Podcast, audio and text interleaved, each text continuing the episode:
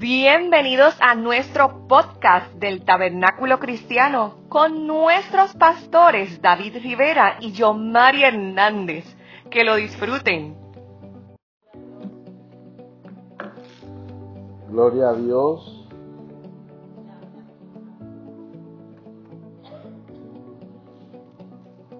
Gloria a Dios, gloria a Dios.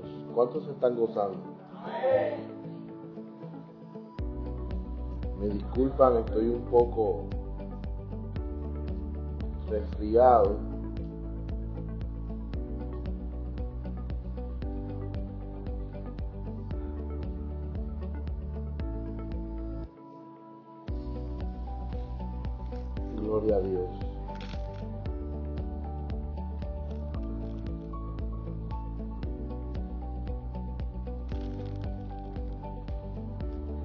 Hoy comenzamos una nueva serie. Pónganse de pie vamos a leer la palabra ya mismo. Y pueden ir buscándola en el libro de Génesis, capítulo 13, versículos 14 y 15.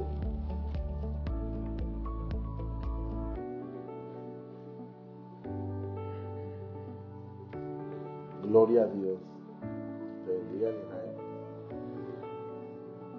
Tenemos, esto es grande, tenemos a Julio hoy aquí con nosotros. Bello. Gloria a Dios. Génesis capítulo 13, versículo 14 y versículo 15.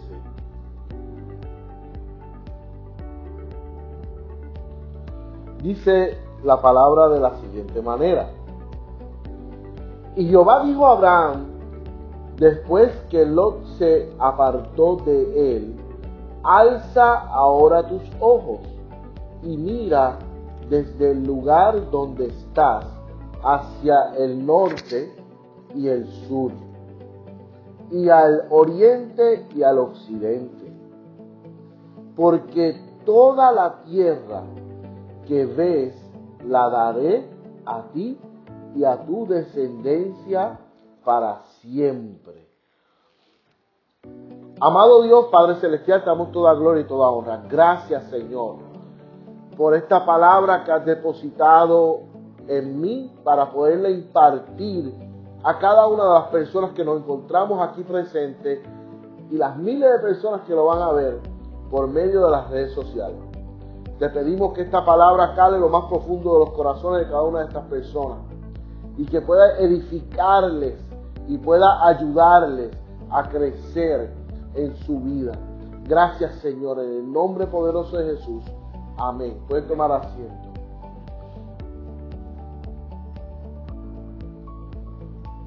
Gloria a Dios. Hoy comenzamos una nueva serie titulada El precio de la visión. Dígale que está al lado, no sea ciego. No, pero no tenga miedo. Mira, Julio miró a Verónica así con el jabito de los no se ciega. ¿Eh? Es como que le tuvo miedo. ¿Eh? No, no, busca a alguien, dile, dile, no seas ciego. No tengas miedo, busca a alguien, busca a alguien. No seas ciego. Dios te bendiga, Cándida.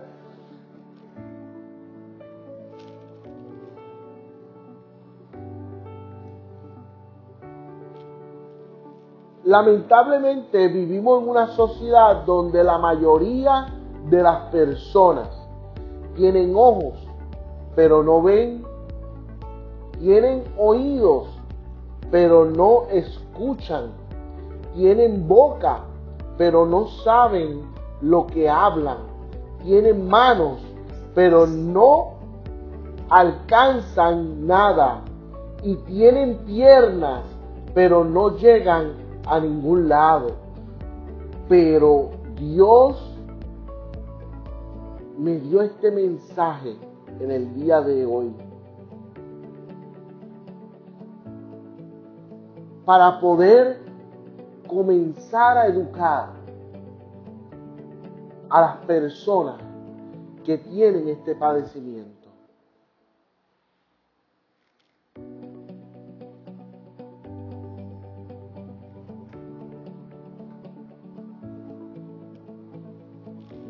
Aquí sí hay un remanente fiel que sí escucha, que sí puede ver, que sí tiene piernas para caminar, que sí tiene manos para alcanzar.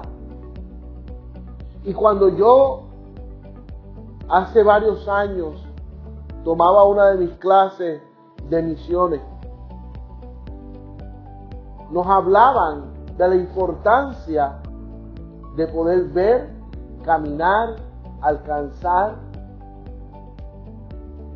porque la iglesia, lamentablemente, ¿por qué no llega? ¿Por qué lamentablemente mucha de la iglesia, no quiero generalizarlo todo porque no toda la iglesia, ¿verdad? Pero, y eso aquí no pasa, pero muchas personas cristianas están padeciendo y sufriendo de esta dificultad, donde saben lo que tienen que hacer, mas sin embargo no lo hacen. Como les dije, tienen oídos, pero no escuchan. Tienen voz, pero no hablan lo que tienen que hablar. ¿Cuántas personas ustedes no han escuchado cristianos hablando de manera incorrecta? Y no hablo tan solo de quizás eh, palabras o comportamientos equivocados. Cosas tan sencillas como decir, ay, yo siempre estoy chavado, mano. Y no salgo de una para meterme en otra. Eso no es un vocabulario de un cristiano. Eh, eh, ¿Dijo algo malo? No. No y sí. No porque no está hablando malo, sí porque está hablando incorrectamente. Tenemos que aprender como hombres y mujeres de Dios a cómo expresar nuestras palabras. Tenemos que aprender a cómo ejecutar lo que la palabra de Dios nos ha enseñado por medio de la fe. Por eso es que yo puse el precio de la visión. Titulé esta serie El precio de la visión. Y, y yo buscando por dónde comenzar. Y no hay mejor manera de comenzar con hablando de Abraham.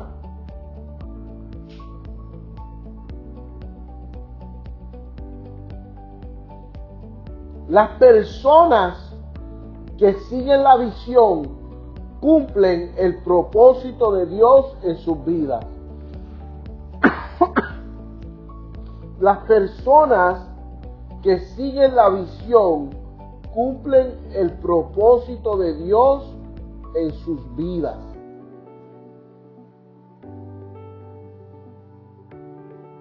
Están bien silenciosos, estoy preocupado. Adoren al Señor. Estamos en la casa de Dios, vamos a adorar a Dios. Pónganse de pie.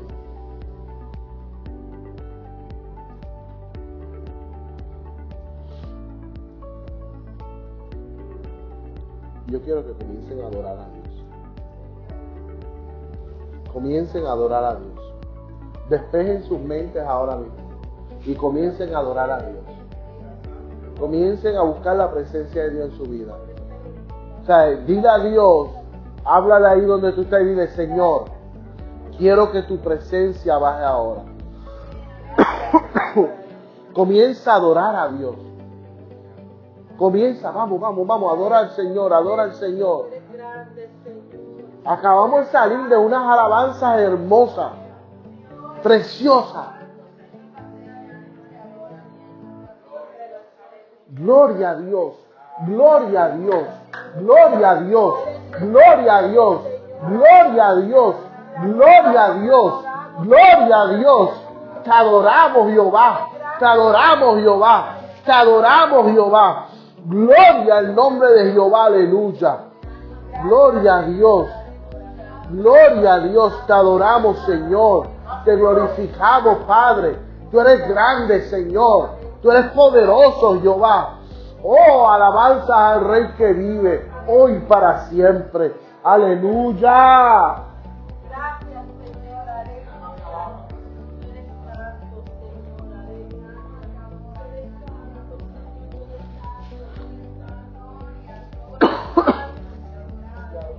Gloria a Dios. Gloria a Dios. Te adoramos, Señor. Gloria a Dios. Las personas que siguen la visión cumplen el propósito de Dios en su vida.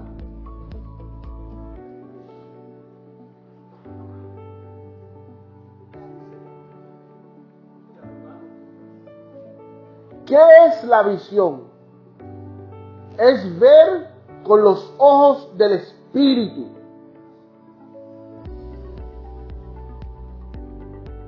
Los resultados futuros que se pretenden alcanzar, el destino al que se quiere llegar, es ver por encima y más allá de cómo lo hace la mayoría de la gente. En otras palabras, es ver con tu fe lo que Dios te prometió, verlo cumplido y caminar hasta alcanzarlo.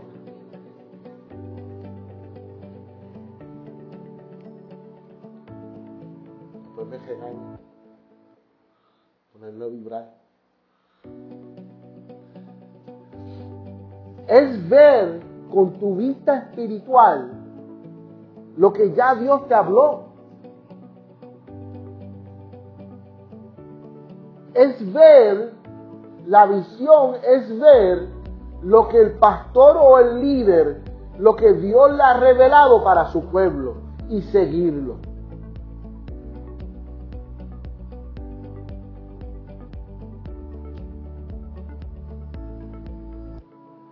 yo saqué varios puntos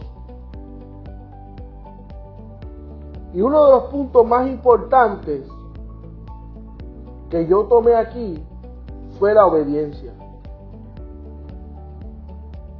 ¿Por qué digo que uno de los puntos más importantes?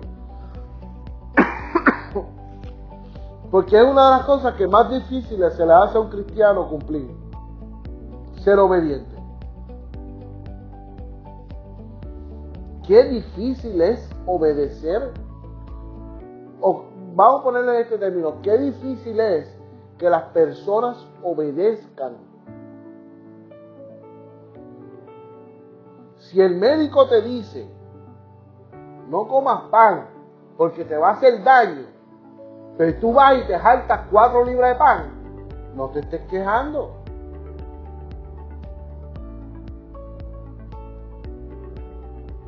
me miró ¿En serio, mi amor? Si Dios te dice, no pases por un lugar, ¿por qué vas a pasar? Si tú, tú tienes un, tú cargas una promesa, si tú estás viendo, pero tienes que obedecer. Él sabe lo que es mejor para nosotros. ¿Sabes por qué? porque Él es nuestro Padre. Nuestro Padre, Él como Padre sabe lo que es mejor para sus hijos. Nosotros como padres sabemos qué es lo mejor para nuestras hijas. aunque ellas se quieran hacer grandes, aunque nuestros hijos se quieran hacer ver grandes y que se lo saben todo, no saben nada. Ya nosotros pasamos por una circunstancia, pasamos por una serie de cosas, en una vivencia. Y sabemos lo que hay más allá de lo que ellos están viendo. Eso es visión. La visión de un padre es ver más allá de lo que los hijos pueden ver. La visión de nuestro Padre Celestial ve más allá de lo que nosotros como hijos vemos. La visión de un apóstol, de un obispo, de un pastor, va más allá de lo que nuestros hijos espirituales pueden ver, alcanzar a ver.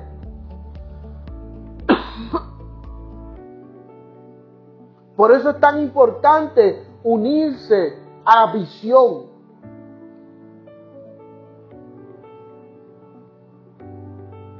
Dios le dio una, una visión a Moisés y Moisés caminaba bajo esa visión hacia una promesa. Dios no le dio las directrices al pueblo, se las dio a quién? ¿A quién? Y él las impartía. Y caminaban en pos de esa visión. Y encontraron en el camino dificultades, problemas, circunstancias. Pero cuando andamos en obediencia, Dios nos cuida y nos protege.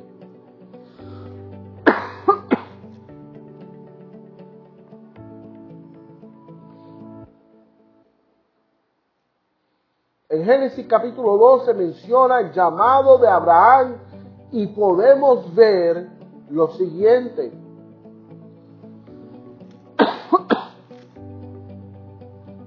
lo primero que le dice es que si tiene que tiene que desprenderse de lo que ama y de lo que conoce. Le da una promesa, es lo segundo que hace. El primero le dice, sal de tu tierra, de tu parentela, sal del lugar de confort, sal de lo que tú conoces, salte de ahí. entonces lo arranca, lo saca de lo que él ya conoce, de lo que, donde tú te sientes cómodo. Y él no cuestiona a Dios. Ah, pero si yo conozco esto, esto, para aquí, para allá. Hay muchos cristianos que no han sido bendecidos porque cuestionan la orden de Dios. Al Padre no se le cuestiona, al Padre se le obedece.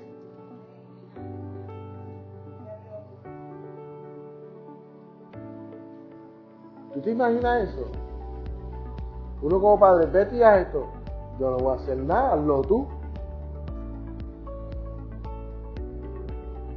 Yo no quiero estar en los zapatos de ese nene.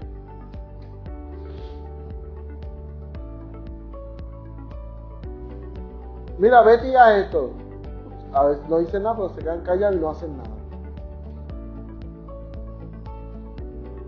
Eso es ser desobediente. Y así hay muchos cristianitos andando hoy día, bajo desobediencia.